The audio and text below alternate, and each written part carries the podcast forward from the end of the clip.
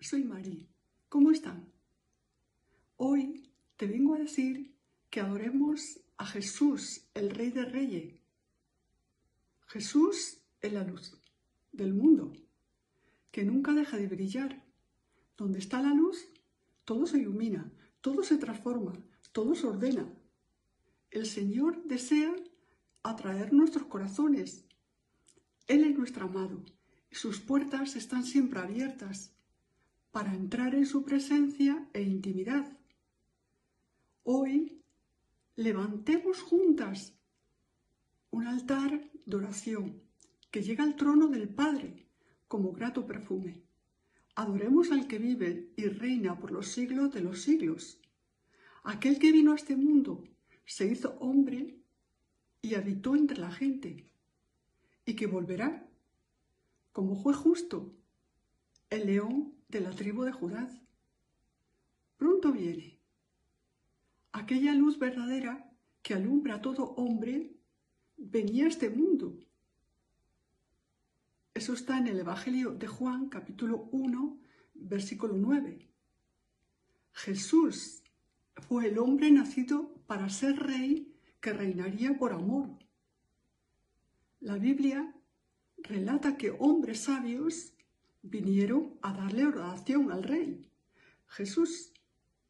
Lo puedes leer en el libro de Mateo, capítulo 2, versículo del 1 al 10. Toda criatura del universo en el cielo y la tierra le adorarán. En el libro de Filipense, capítulo 2, versículo 10, 11, lo puedes leer. Jesús se despojó de su gloria por los hombres y los amó hasta el punto de morir por ellos en la cruz.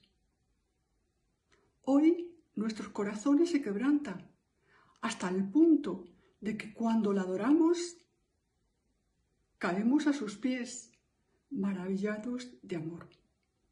La palabra nos exhorta a adorar a Dios por su grandeza y magnificencia. La adoración debe ser en espíritu y verdad. Lo dice en el Evangelio de Juan capítulo 4 versículo 21. La adoramos al Señor cuando oramos. Leemos la Biblia. Presentamos nuestras ofrendas. Cantamos con nuestra acción de gracias y también cuando le servimos en humildad, etc. Lo más importante de la oración, de la adoración es la humildad de nuestro corazón. Amén. Dios te bendice.